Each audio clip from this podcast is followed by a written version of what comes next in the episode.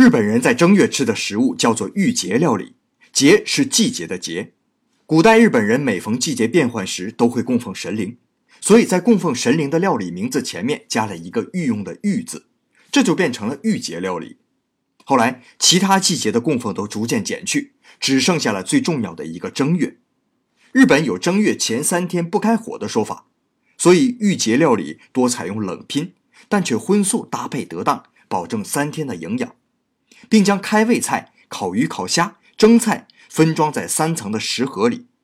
所选的食材也有丰富含义，比如虾和海带代表长寿，鱼子代表人丁兴旺，黑豆则代表勤劳能干等。食盒的摆法也很有讲究，比如第一层的开胃菜。一定要将代表勤劳的黑豆放在最中间，意味着所有幸福的中心都是勤劳。